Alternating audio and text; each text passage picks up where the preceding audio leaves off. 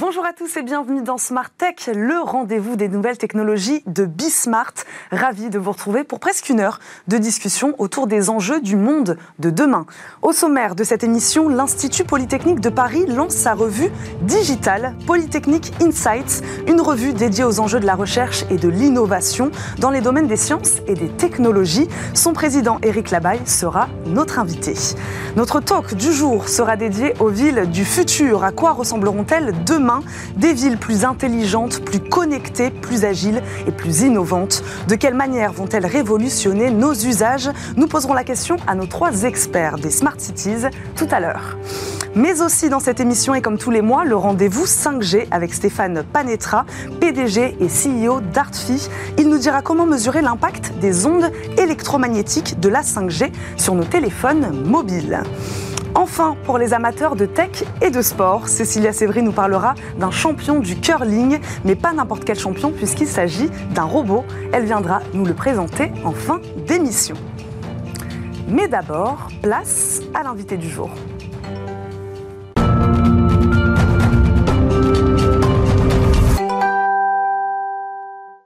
Commence donc cette émission avec cette nouvelle initiative de l'Institut Polytechnique de Paris qui lance sa propre revue digitale Polytechnique Insights, une revue euh, dédiée aux sciences et aux nouvelles technologies, une nouvelle étape pour mettre en lumière le travail des chercheurs.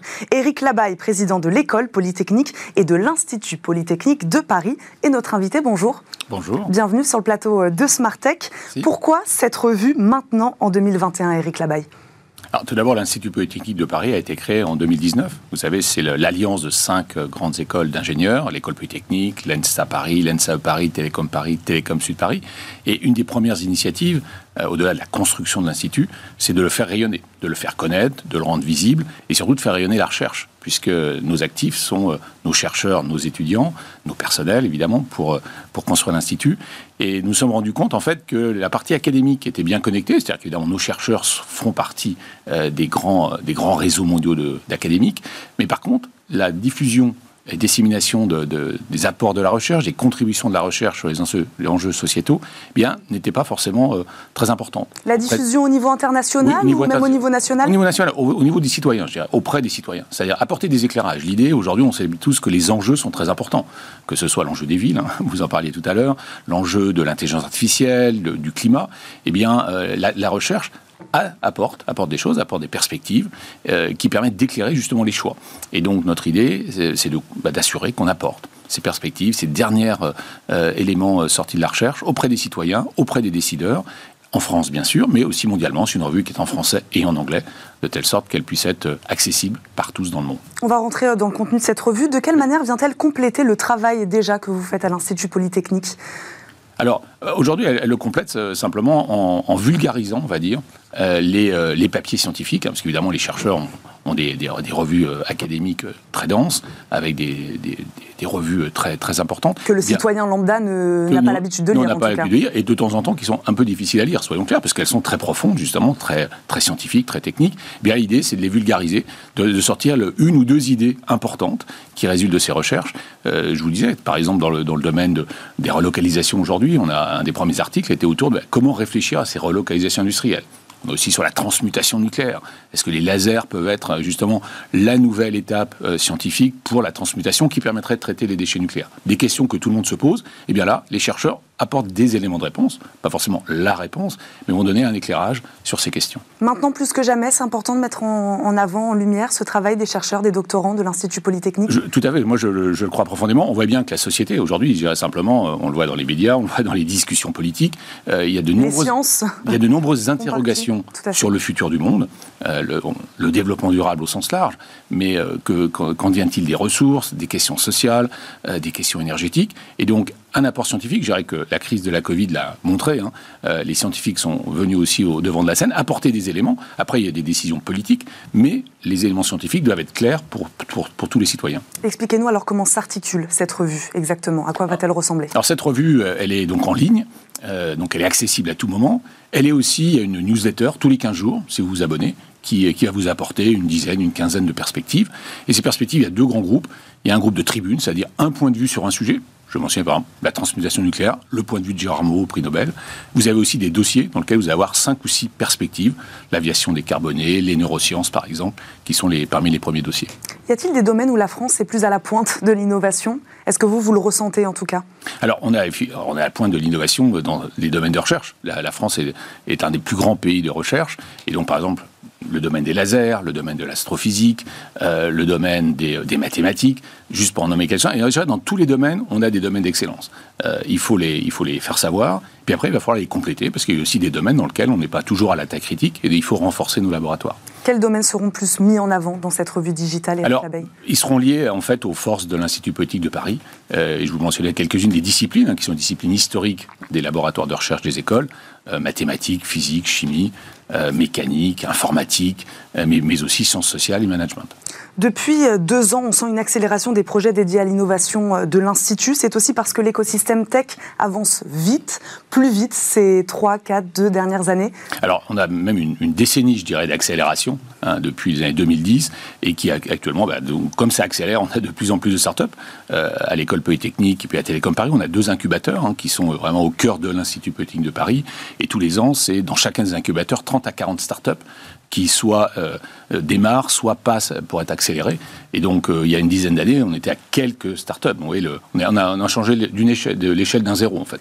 Et ces startups seront mises à l'honneur, seront mises en avant dans cette revue, Polytechnic Insights Tout à fait. Quand elles ont des, des éléments de recherche, très souvent, une partie des startups sont par exemple des doctorants ou des chercheurs qui, à un moment, ont une idée ou se disent tiens, finalement, là, j'ai quelque chose qui pourrait être un business. Eh bien, eh bien tout à fait, ils apportent quelque chose à la société. C'est un nouveau produit, un nouveau service. un exemple, euh, par exemple, au moment où le PA4 a été, euh, a été annoncé, eh bien, c'était une start-up de l'école polytechnique, Exotrail, euh, qui est dans les, dans les moteurs de nanosatellites. Eh bien là, il y, a, il, y a des, il y a des avancées scientifiques et puis du coup des avancées sur comment est-ce qu'on est dans l'espace. J'en parlais de visibilité de résonance, vous, parliez de la visibilité au niveau national, au niveau international, j'imagine qu'elle est aussi importante pour vous, pour l'Institut Polytechnique. C'est très important, je vous disais, c'est français et anglais, bien entendu, c'est aussi un véhicule de rayonnement de la recherche française de l'Institut en particulier, mais de son écosystème. Pourquoi c'est important sur les sciences de mettre en avant ce que fait la France? On le voit aujourd'hui avec le débat sur les vaccins, mhm. euh, voilà, Pfizer, euh, Moderna. Euh, la France, on, voilà, on se demande où elle est sur ces, sur ces questions-là. C'est important justement bah, de montrer qu'au niveau des sciences, la France est là. Absolument. Au niveau international, au niveau des citoyens, de, montrer que la France apporte des solutions, est un acteur de l'innovation et des enjeux, des grands apporte des solutions aux grands enjeux mondiaux de par le développement scientifique et l'innovation. Un dernier mot, tous les combien cette revue, euh, on pourra la, regarder? Alors, vous, avez, vous, allez, vous pouvez aller la voir tous les jours. Il y a, des, mises à jour tous les jours avec un ou deux articles nouveaux. Et puis, si vous vous abonnez tous les 15 jours, vous recevez une newsletter avec une quinzaine, euh, une 15 à 20 euh, articles qui vous donneront justement l'essence des publications des, des 15 derniers jours ou des 15 jours à venir. Merci beaucoup Eric Labaye. Je le rappelle, vous êtes président de l'école polytechnique et de l'Institut polytechnique de Paris et votre revue s'appelle Polytechnique Insights. Merci, d'avoir été avec nous. C'est l'heure de notre talk du jour. On se demande aujourd'hui à quoi ressembleront nos villes demain. Focus aujourd'hui dans notre Tech Talk sur les Smart Cities ou Tech Cities. En 2050, les villes abriteront 6 milliards de personnes, soit près de 70% de la population mondiale. Une bonne raison de repenser nos usages, le confort, la sécurité ou l'efficience énergétique au cœur des enjeux de ces villes de demain. Trois experts de la Smart Cities nous accompagnent aujourd'hui pour ce débat. Manal Rajdi, architecte et fondateur d'Oxo, est avec nous. Bonjour. Bonjour. Bienvenue. Antoine Brichot, CEO et cofondateur de Win My Roof, nous accompagne également. Bonjour. Bonjour. Merci d'être avec nous. Et Cyril Robert nous accompagne également en visioconférence, directeur de recherche chez Savils France. Bonjour. Bonjour. Merci de nous rejoindre pour ce débat. Je le disais, 70% de la population mondiale qui habiteront dans les villes. La gestion du flux, c'est le point de départ des Smart Cities, euh, Manal Rajdi. Les flux, c'est l'un des éléments les plus importants dans la gestion d'une ville en général et la densification et surtout la surpopulation future va nous amener à une meilleure transformation de ces villes et surtout à une meilleure appropriation de ces flux. Parce que euh, la superposition de cette population, les besoins vont complètement évoluer. Les villes ont toujours été intelligentes à chaque époque Et euh, le défi et les engagements futurs, c'est de mettre plus de monde dans des endroits qui sont beaucoup plus réduits en termes de surface, une densité plus importante et donc un meilleur flux des usages, des besoins, des utilisations et euh, une meilleure fonctionnalité et une qualité de vie pour ces gens-là. Et c'est ça qui va rendre ces défis-là les plus importants et les plus intéressants, parce qu'aussi, il y a une notion euh, de développement durable qui doit être aussi euh, plus importante et plus globale dans la manière dont on va gérer ces villes qui sont comment faire pour vivre mieux dans un environnement qui est plus respectueux, plus environnementalement agréable.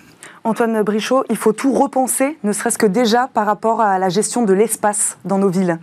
Je ne sais pas s'il faut tout repenser, mais en tout cas, effectivement, pour moi, la Smart City, c'est pas forcément de rendre la ville intelligente, ça va être d'en faire une utilisation intelligente. Et donc, effectivement, sur le côté durable, euh, qui est évoqué, je pense qu'il faut euh, apporter des nouvelles solutions. Euh, on va avoir des besoins croissants, notamment en électricité, parce que c'est le domaine dans lequel, effectivement, chez Minmaïrouf, on travaille, qui vont vraiment croître ces besoins, et donc qui vont requérir de nouvelles solutions pour produire au plus proche de la consommation, pour avoir le moins de pertes et avoir le plus de stabilité finalement sur cette utilisation-là. Cyril Robert, mobilité, hein, on l'a entendu, énergie, logement, comment conjuguer tous ces domaines ensemble? Bah, c'est tout l'enjeu justement de, des, potentialités réservées par la, par euh, ce qu'on appelle la smart city. Euh, et, je, dirais, dans la période qu'on vit en ce moment avec la, la, crise sanitaire qui a fait perdre à la ville un peu euh, son essence, c'est-à-dire un lieu d'agrégation, euh, d'échange.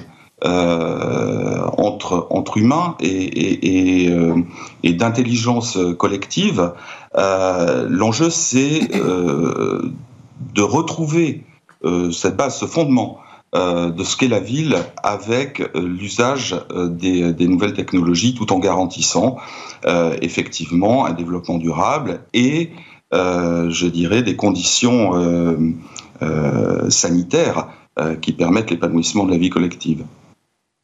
Quand on parle, Antoine Brichot, vous parliez d'intelligence des usages. Qu'est-ce que ça veut dire? Qu'est-ce qu'on repense? On parle d'économie circulaire? Ça peut euh, être l'économie circulaire, ça peut être aussi euh, les consommations. Euh, on a beaucoup, il y a eu beaucoup de travail qui a été fait sur réduire les consommations dans les villes au niveau des ressources, donc de l'électricité, de l'énergie, de aussi faire des bâtiments plus sobres. je pense que là-dessus c'est un gros sujet.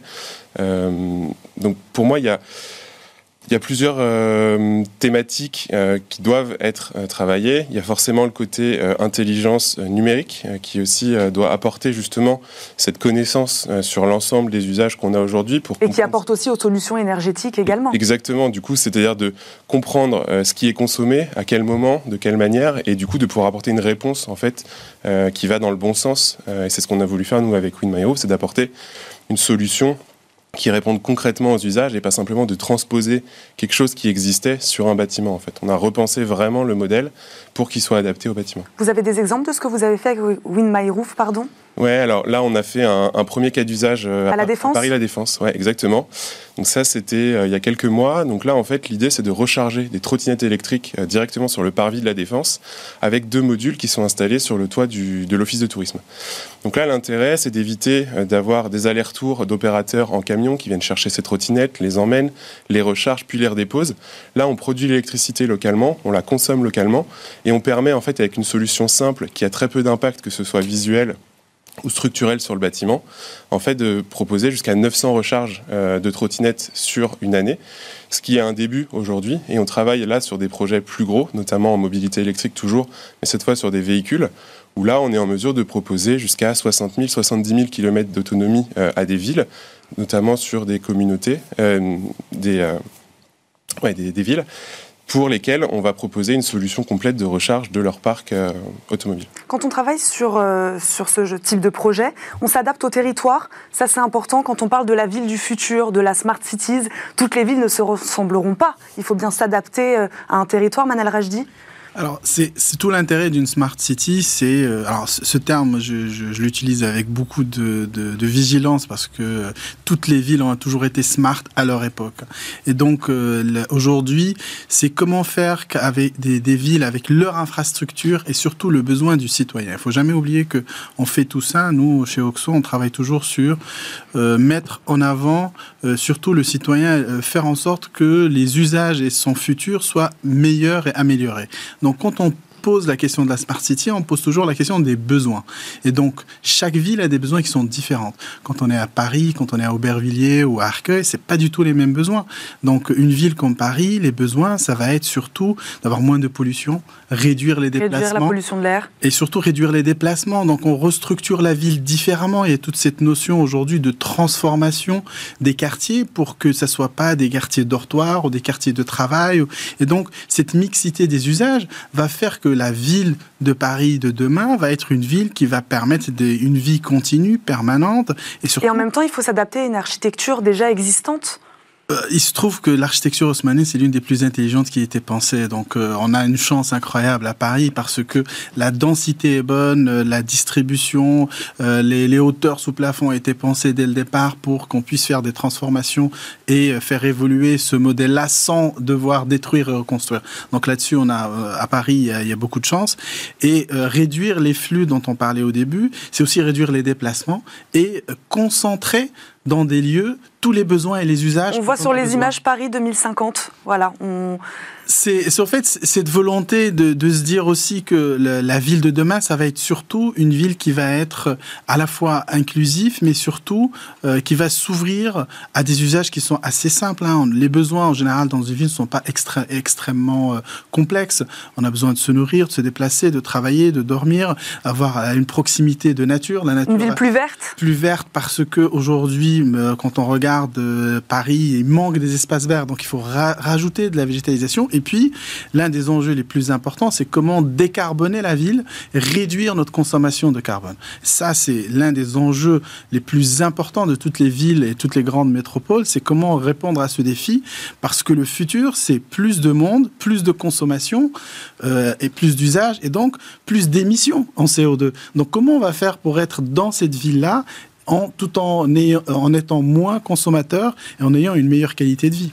Cyril euh, Robert, j'aimerais vous faire réagir là-dessus. Les usages sont déjà différents, hein, quelque part, après cette année 2020, avec le télétravail, ces espaces de coworking. On ne vit plus la ville, on ne vit plus le travail de, de la même manière. Ça aussi, ça va changer dans la manière dont on va repenser cette ville du futur. Ah, tout à fait. Euh, et, je crois que ce qui se passe euh, au niveau de, de l'organisation du travail, euh, c'est une métaphore parfaite de ce qui se passe sur un temps plus long au niveau de la ville. très clairement, quand on regarde ce qui s'est passé avec le, avec le, le, le confinement, euh, le premier confinement en tout cas, euh, c'est 17%, je crois, d'après euh, les travaux qui ont été faits par l'INSEE, par, par exemple des opérateurs tels qu'Orange, 17% de la population d'Île-de-France qui a quitté l'Île-de-France. Euh, et ça monte à plus de 21%, je crois, dans Paris intramuros. Pourquoi ces gens euh, ont, ont, ont, quitté euh, ont quitté la grande ville euh, par, par définition en France, euh, qui est Paris et la région parisienne, tout simplement parce qu'ils n'y trouvaient plus, euh, ils n'en avaient plus que les inconvénients, on va dire, euh, des espaces petits, des espaces bah, du, pour le coup confinés, sans avoir tous les avantages, je dirais, qui sont ceux qu'apporte le, brassage euh, que permet la grande ville.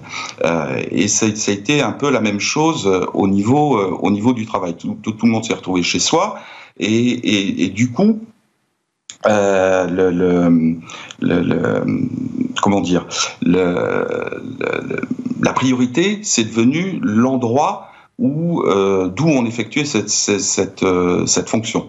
Euh, c'est-à-dire qu'on a cherché, pour ceux qui en avaient les moyens bien sûr, à, trouver un endroit plus agréable puisqu'on pouvait le faire de n'importe où. Euh, Antoine Brichot, qu'est-ce qui va changer sur notre manière de consommer l'habitat?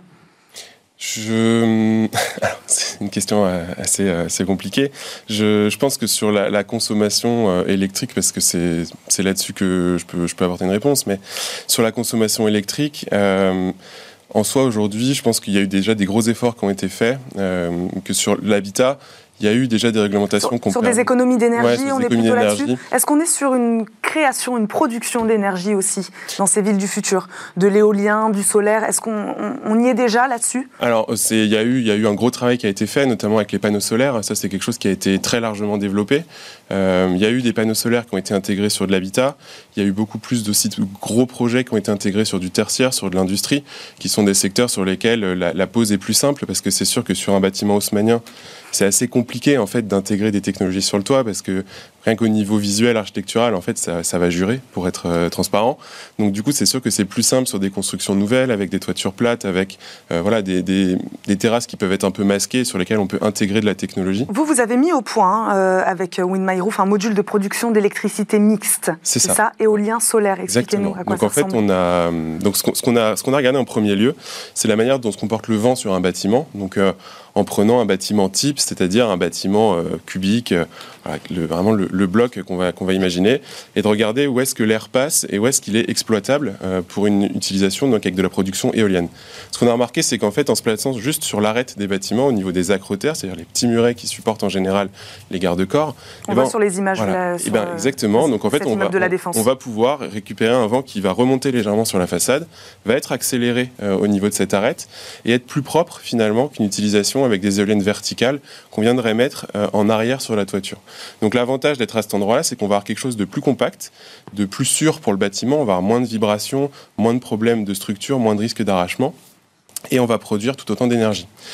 Le, deuxième usage qu'on en a fait, c'est de se dire, bah, du coup, on va occuper 4 mètres carrés sur la toiture, parce que le module est une emprise de 2 mètres par 2 mètres. Et en fait, sur le toit de cette boîte, eh bien, autant mettre des panneaux solaires pour maximiser, justement, et faire une utilisation intelligente euh, de l'espace qu'on occupe. Ce qui fait qu'aujourd'hui, en fait, en occupant 4 mètres carrés euh, de toiture sur un bâtiment, on va produire quasiment autant d'énergie que 10 mètres carrés de panneaux solaires à l'année. Donc, le deuxième avantage de coupler aussi et d'avoir un mix euh, électrique énergétique au niveau du module, c'est qu'en fait on va avoir une production qui va être beaucoup plus stable euh, sur l'année. C'est-à-dire que l'éolien, en tout cas en France, c'est vraiment qui, ce qui se démarque. C'est-à-dire que l'éolien va être plus performant euh, l'automne et l'hiver quand le soleil, le solaire va pouvoir prendre le relais au printemps et à l'été. Ce qui fait qu'en fait, en termes d'anticipation aussi des usages, des consommations pour les personnes qui conçoivent les bâtiments, construisent et gèrent les réseaux, en fait, on apporte une stabilité puisqu'on est beaucoup plus capable de prédire finalement euh, la, la production d'électricité qu'on va avoir sur le toit du bâtiment. Manal Rajdi, en tant qu'architecte, j'imagine qu'il faut prendre en compte hein, ces questions de, production euh, d'énergie, d'électricité. Qu'est-ce que vous pensez d'une solution comme celle-ci, d'une mixité d'énergie de, Alors, en fait, quand on conçoit un bâtiment, on, se pose toujours les mêmes questions et on arrive toujours à peu près aux mêmes réponses. C'est-à-dire que la mixité des, des énergies utilisées, ou le mix énergétique comme on l'appelle, c'est ce qui fait qu'il y a un développement sur, euh, dans toutes les, euh, dans, dans toutes les euh, les météos, toutes les capacités du bâtiment et tout ce qu'il va rencontrer dans les, dans les années qui, suivent. Et donc, les contraintes climatiques font qu'il faut de, de, l'éolien, il faut de, de l'énergie solaire, il faut de la géothermie, parce que c'est aussi une énergie qui est propre et qui est extrêmement, qui vient d'en bas, qui est très favorable. Et donc, on fait toujours, on conçoit toujours des bâtiments avec un mix énergétique qui est assez large. Il y a aussi des réseaux de chaleur de, certaines villes qui sont très performants. Et quand on a ça, on crée une stabilité et euh, surtout une autonomie énergétique.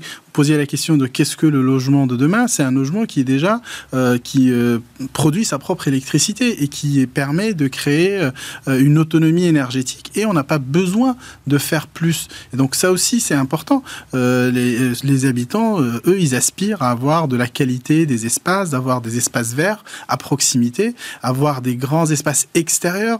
La pandémie nous a montré que on a envie de vivre dehors les gens sont partis euh, euh, à l'extérieur de Paris parce qu'ils n'avaient pas assez d'espace extérieur.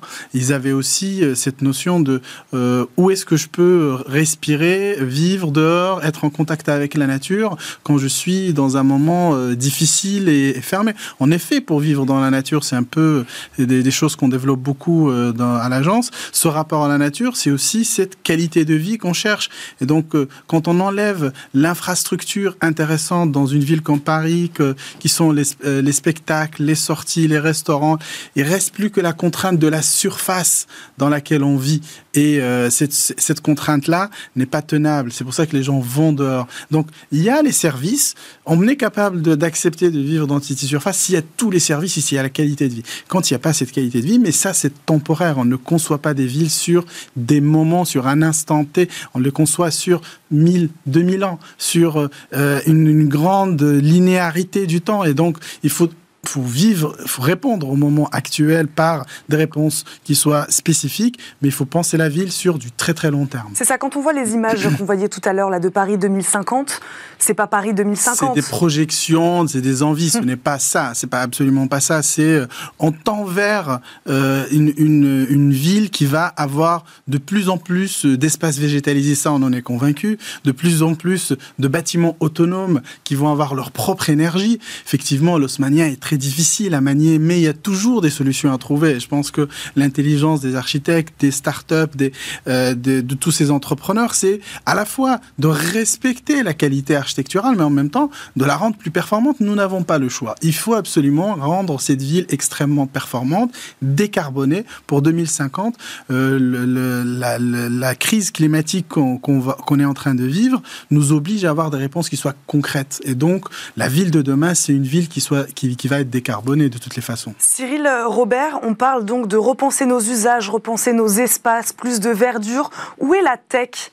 Quelle place tiendra véritablement la tech dans nos smart cities et nos villes du futur? Alors, la tech, euh, je pense qu'elle est faite pour être oubliée. Euh, ça, ça, ça, ça n'est qu'un moyen. Euh, ça n'est qu'un moyen pour euh, justement assurer ce que disait Manal euh, à l'instant, c'est-à-dire le fondement de notre vie d'urbain hein, pour, pour, pour, la plupart d'entre nous, dans un contexte où bah, il y a de plus en plus d'exigences en matière environnementale, mais aussi, alors c'est vrai que ça n'est que pour un temps et on peut raisonnablement euh, espérer voir le bout du tunnel euh, avec des contraintes euh, sanitaires, mais qui sont susceptibles, en tout cas il faut l'anticiper, de se reproduire à l'avenir sous une forme éventuellement différente.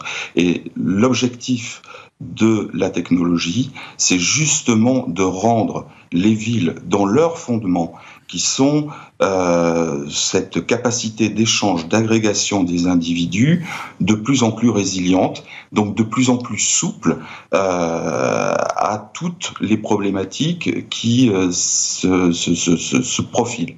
C'est-à-dire gérer la densité, tout, en ayant une, bulle, on dira, individuelle, acceptable à chacun, gérer les, flux sans polluer, parce que euh, une ville, euh, c'est avant tout un nœud de, un nœud de transport, je vais dire. Donc, le, on ne peut pas imaginer ne plus avoir de gens qui se déplacent. Euh, donc c'est la gestion de tous ces paradoxes qui est le but de la technologie. Manal Rajdi, vous êtes d'accord avec ça? La tech, c'est pas une fin en soi. Hein. Non, en fait, c'est quelque chose que m'a appris mon frère qui, lui, est dans la tech il y a, très longtemps, c'est que la technologie évolue tous les 3 à 6 mois. On ne peut pas concevoir une ville à partir de la tech. Par contre, le fonctionnement d'une smart city, c'est d'avoir une infrastructure qui s'adapte et qui est, euh, on va dire, résiliente, c'est le mot à la mode, euh, qui va évoluer en permanence.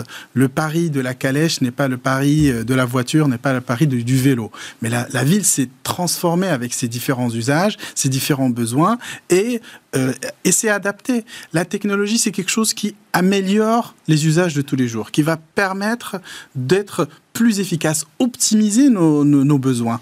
Euh, il y a 15 ans, euh, se faire livrer par un smartphone, c'était pas pensable. Aujourd'hui, ça l'est. Alors, énormément de services peuvent être optimisés dans ce besoin de se dire cette ville qui va accueillir plus de monde, ben on va optimiser les transports grâce à la, à, à la technologie, grâce euh, au, à, la, à la manière d'optimiser le transport, les déplacements des bus, euh, la gestion des, des, des, voies, la manière dont les, les, vitesses sont accordées, la manière dont les métros se, se, se euh, le, arrivent sur les quais. Tout ça, c'est de la technologie qui nous l'apporte.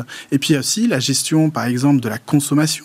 Les lumières dans les villes, c'est un sujet qui est très important. Qu'est-ce qu'on va consommer? Comment? À quel moment? Est-ce que les rues doivent être allumées tout le temps? Est-ce que c'est par rapport au nombre de personnes qui existent? Est-ce qu'on réduit pas l'intensité? Est-ce que les places doivent... Tout ça, c'est de la pensée globale sur quel est l'objectif. Il faut d'abord se fixer des objectifs. C'est ça aussi l'intérêt de la Smart City, c'est de se fixer un objectif. C'est est-ce qu'on veut être une ville avec zéro transport? Alors, ça fait hérisser les cheveux de beaucoup de gens, mais il y a aussi des villes qui y pensent. Toronto, certains endroits, euh, Barcelone travaille aussi sur la réduction de la, de la place de la voiture dans la ville. Mais pour les, habitants, on a, on a le droit d'accès, mais pour l'ensemble des, des, des, personnes qui ne sont pas habitants, ne rentrent pas dans les zones qui sont réduites. Donc, la ville de demain, c'est aussi une, vraie vision politique de ce qu'on. On pense avec les, les, conditions du passé. Le passé nous donne vraiment la data, les éléments qui nous permettent de comprendre. Le présent, c'est l'actuel, c'est la technologie qu'on a. Et l'intuition, c'est le futur. Si on a une intuition sur, sur le fait que Paris va devenir piéton, il faut le penser, il faut l'anticiper, il faut le projeter. Et je pense que c'est possible. Il y a une vraie volonté de le faire à certains quartiers. Et euh, il suffit du d'avoir le bon sens et les bonnes technologies qui vont le permettre pour que tout le monde soit livré, que tout le monde soit euh, bien dans cet usage-là. Mais c'est aussi une question d'intuition, la ville de demain. C'est euh, qu'est-ce qu'on veut. Et ce sont des décisions des collectivités bah, aussi. Quand je dis intuition, à un moment donné, il y a toujours une décision politique. Politique, mmh, bien sûr. Je vous remercie beaucoup tous les trois d'être venus débattre avec nous aujourd'hui sur le plateau de Smartech, de nous avoir présenté un peu, fait de la pédagogie sur ces villes de demain et du futur. Merci Cyril Robert d'avoir été avec nous en visioconférence, directeur de recherche chez Savils France. Manal Rajdi, je le rappelle, vous êtes architecte et fondateur d'Oxo. Et Antoine Brichot, CEO et cofondateur de Wind My Roof. Merci à tous les trois. Merci. On marque une courte pause et on se retrouve tout de suite pour notre rendez-vous 5G.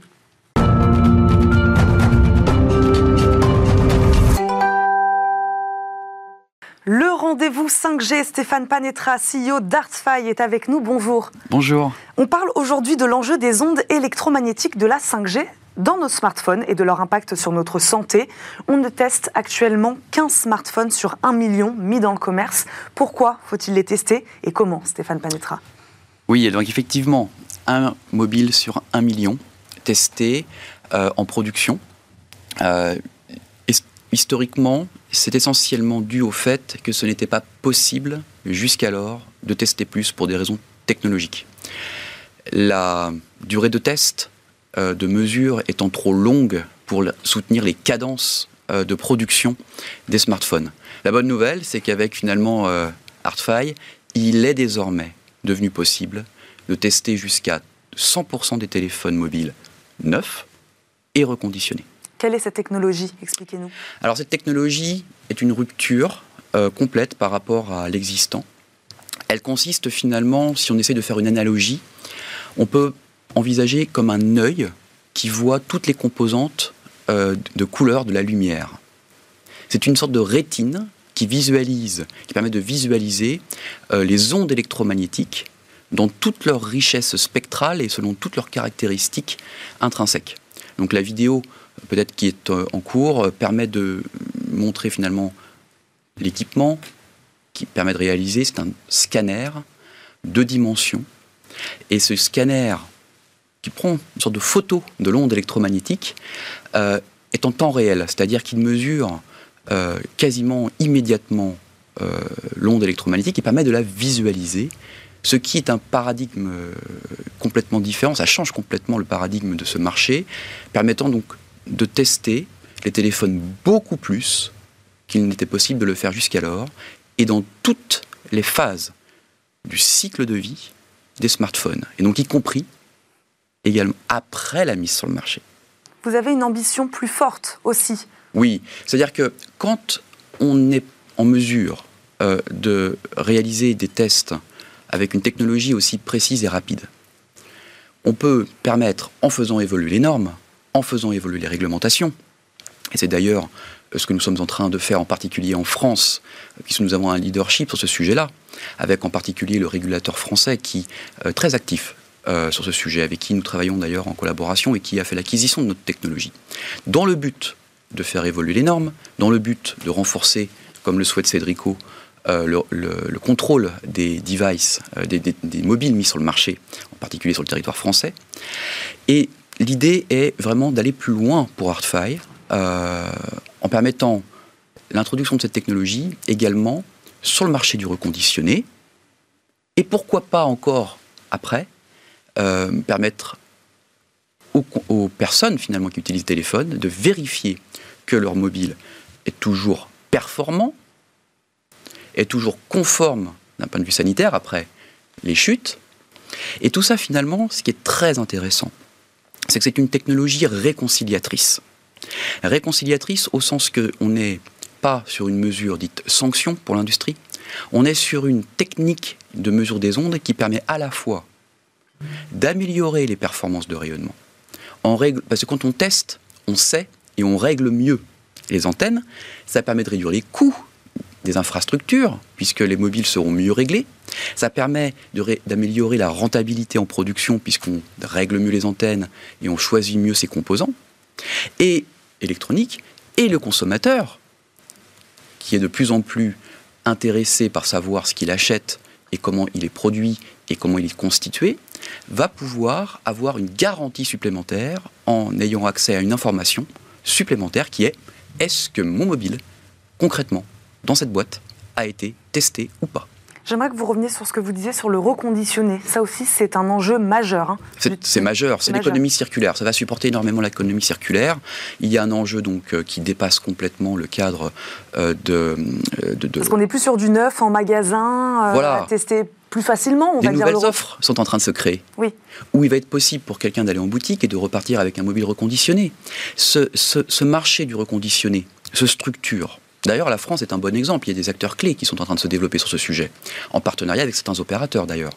Et Artfy est fier de pouvoir aider cette industrie qui est en train de se structurer à vraiment prendre le bon chemin pour apporter les garanties aux consommateurs que le mobile qui a été reconditionné répond aux mêmes exigences de conformité, en particulier sur l'aspect sanitaire, que les mobiles neufs. À quand cette technologie Il nous reste une petite minute? Eh bien, elle est déjà en train de se déployer.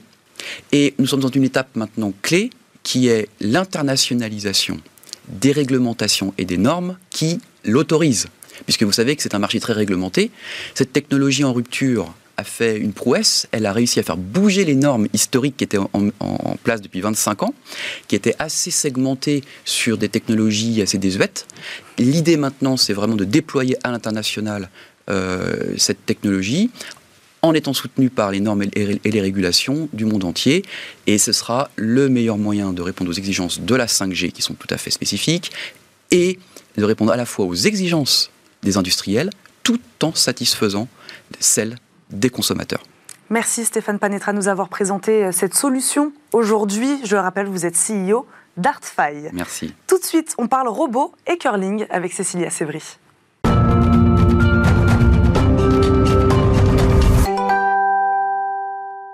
À quoi ressemblera demain chaque jour Cécilia Sévry nous en donne un petit aperçu. Bonjour Cécilia. Bonjour Eva. Aujourd'hui, la technologie que vous nous présentez se mesure à des champions. Oui, après Deep Blue aux échecs, on s'en rappelle, et puis après AlphaGo au jeu de Go, eh bien aujourd'hui c'est au tour de Curly un robot roulant, euh, de battre des champions. Ici, on parle de la discipline du curling, ce sport, vous savez, euh, assez répandu, mais euh, qu'on ne connaît pas beaucoup en France, il faut le dire. C'est un robot qui a battu des équipes professionnelles de curling il y a en fait quelques semaines. cette victoire, en fait, elle est le fruit du travail, d'un travail commun entre l'université de Séoul, celle de Berlin et l'Institut Max Planck. C'est une véritable prouesse, en fait, d'avoir mis au point un robot capable de battre des champions, de jouer littéralement au curling, parce que c'est c'est un sport, si on le connaît peu, qui en réalité réclame euh, une vraie agilité physique et aussi une vraie stratégie psychologique, une planification stratégique importante. Est-ce qu'on peut rappeler un peu les règles, s'il vous plaît, Cécilia? C'est pas le curling. Non, pas vraiment. Alors oui, les règles. Le curling, ça se joue en équipe. Les joueurs font glisser de lourdes pierres de granit qui sont polies, en fait, vers une cible circulaire. Ça se joue sur la glace, c'est important de le préciser. Deux équipes de quatre vont s'affronter. Les joueurs vont se relayer euh, soit pour lancer, vous le voyez sur les images, la pierre de granit, soit pour balayer, frotter le sol comme ça, euh, pour donner une direction en, rendant la glace un petit peu plus lisse. Et le gagnant, eh bien, c'est celui, comme à la pétanque, qui a passé la pierre la plus proche de la cible. Je connais mieux la pétanque. Et ce robot est capable d'imiter les joueurs, Cécilia? Presque. Curly se contente de lancer une pierre et pas de balayer ce mouvement qui si reconnaissable au, curling. Ce robot, il est monté sur trois roues pour pouvoir se déplacer sur la glace. Il dispose d'un bras articulé euh, qui permet euh, de déployer une caméra à 2 mètres au-dessus du dispositif pour voir, pour filmer à la fois la cible, mais aussi les pierres et tout l'environnement. Ces images, elles sont envoyées directement à une intelligence artificielle et c'est elle qui va décider d'envoyer les pierres. Et donc pour envoyer ces pierres, il y a euh, au milieu un dispositif avec euh, deux crochets et des petits trous et la pierre va être euh, mise en rotation pour être lancée en même temps que va se déplacer le robot. Elle va être mise en rotation pour atteindre précisément la trajectoire choisie par un savant calcul. Ce calcul, pour qu'il soit juste, eh bien c'est un algorithme d'apprentissage par renforcement qui va être utilisé, euh, qui prend en compte les conditions réelles et ajuste au fur et à mesure euh, les trajectoires. C'est quoi un apprentissage par renforcement? Ben, En fait, c'est un apprentissage par la pratique, tout simplement. Euh, il apprend et s'améliore par une succession de ce qu'on appelle essais erreur. L'avantage avec cette technologie, en tout cas le but de cet apprentissage par renforcement, c'est d'aider le robot à s'adapter au monde réel véritablement, c'est ce qu'on utilise quand on a des robots entraînés en virtuel. C'est nécessaire ici justement pour ça, parce que toute la complexité de ce projet, euh, c'est que son IA, son intelligence artificielle, n'a pu s'entraîner que en virtuel. Euh, pour ça, elle avait un tas de données comme les dimensions, les distances des pistes, mais aussi euh, les règles en matière de physique entre l'interaction entre la glace et la pierre de granit. Euh, bref, jusque-là, pourquoi pas? Pas étonnant qu'une intelligence artificielle s'entraîne en virtuel. Mais on a un gros problème ici, c'est qu'on joue sur de la glace. Et la glace, la réaction de la glace va être aléatoire, une surface qui évolue sans cesse, et donc il va falloir s'adapter à ça, d'où le choix de cet apprentissage. Comment mettons en pratique alors ce système dans une partie de curling? Bien, en fait, dans ce jeu-là, il y a ce qu'on appelle un lancer-test pour les joueurs, et donc pour le robot aussi ici. Euh, il va pouvoir faire son lancer-test, et il a un coéquipier, je ne l'ai pas encore dit, mais qui est au bout de la piste avec une caméra lui aussi. Lors de ce lancer-test, ils vont enregistrer à deux toutes les données. Et là, il va se calibrer à partir de là. Et à chaque fois qu'il va continuer à jouer en face de ses adversaires, il va améliorer ses performances. Donc, elles ne seront pas optimum au début, mais l'apprentissage qu'il va en faire tout le long va faire que, bien, a priori, il va taper dans le mille. Résultat, Curly a battu trois équipes coréennes sur les quatre qu'il a affrontées. Euh, mais je dois vous révéler quand même un petit secret pour des questions de fair play, euh, les, les adversaires n'utilisaient pas le balai pour euh, améliorer la piste de glace, une grosse partie euh, qui font partie des règles du curling. Donc on attend quand même avec impatience le prochain match de curling euh, dans des conditions un petit peu plus compétitives. 20 secondes, Cécilia, à quoi ça sert finalement Dites-nous? Ben, c'est important parce que comme pour Deep Blue et AlphaGo, on voit qu'on peut mesurer l'intelligence artificielle à l'intelligence humaine, qu'on peut utiliser tout ce qu'on a développé dans cette technologie-là pour d'autres secteurs comme la santé et l'environnement. Et puis aussi, c'est intéressant du point de vue du divertissement parce que les robots, euh, il y a un vrai marché là-dessus pour euh, le divertissement. Merci beaucoup Cécilia Sévry. À suivre le lab présenté par vous, Cécilia. Comme chaque jour, vous nous faites découvrir quatre jeunes pousses d'avenir.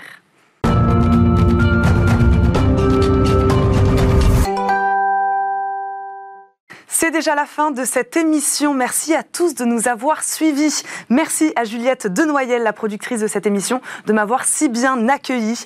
Merci à Valentin Auger pour son travail également. Merci bien sûr à toute l'équipe technique. Demain, vous retrouverez Delphine Sabatier pour une émission spéciale Mars à l'occasion de l'arrivée du rover Persévérance sur la planète. Un plateau exceptionnel qui réunira l'Agence spatiale européenne, le CNES et Sylvestre Maurice, responsable du Supercam. Rendez-vous demain dans Smartech et moi je vous souhaite une excellente journée sur Bismart.